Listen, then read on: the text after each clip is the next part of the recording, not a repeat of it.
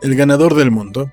Tanto había oído hablar de Buenos Aires, de las calles largas y rectas, que nunca se acababan de admirar y de andar, de la plata reluciente y generosa con que allá premian el trabajo, de los periódicos de muchas planas y de la gente entendida que los lee, de los largos trenes que braman por la pampa infinita y de mil cosas alegres, gallardas y rumbosas.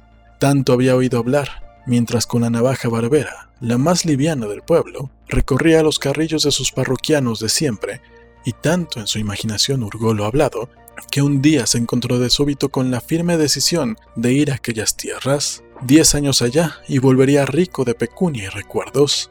Una mañana salió del pueblo con un pequeño baúl. Cuando llegó al puerto, jamás había visto una ciudad.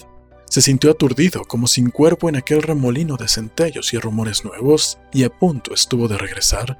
Y hay quien dice que comentó muy admirado, muy angustiado y muy por lo bajo, qué grande es el mundo diez años allá, y regresó rico de pecunia y recuerdos. Llegó el invierno, cuando los gatos se pasean por las casas muy inquietos y las gallinas hacen ringleras en la sombra del alpendre y las campanadas que llaman a la novena hacen el atardecer esbelto, espiritual. Y cuando estuvo en la casa y pasó el alegre barullo del recibimiento, se puso a cantar por lo bajo algo que comenzó en tango y terminó en vieja cantinga, mientras los cristales de la ventana lloriqueaban delante de sus ojos, deformando la humilde calle.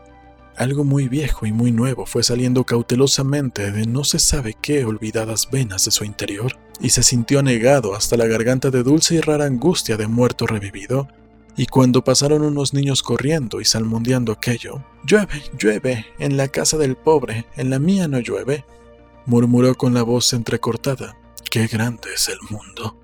Rafael Dieste, de los archivos del Trasgo.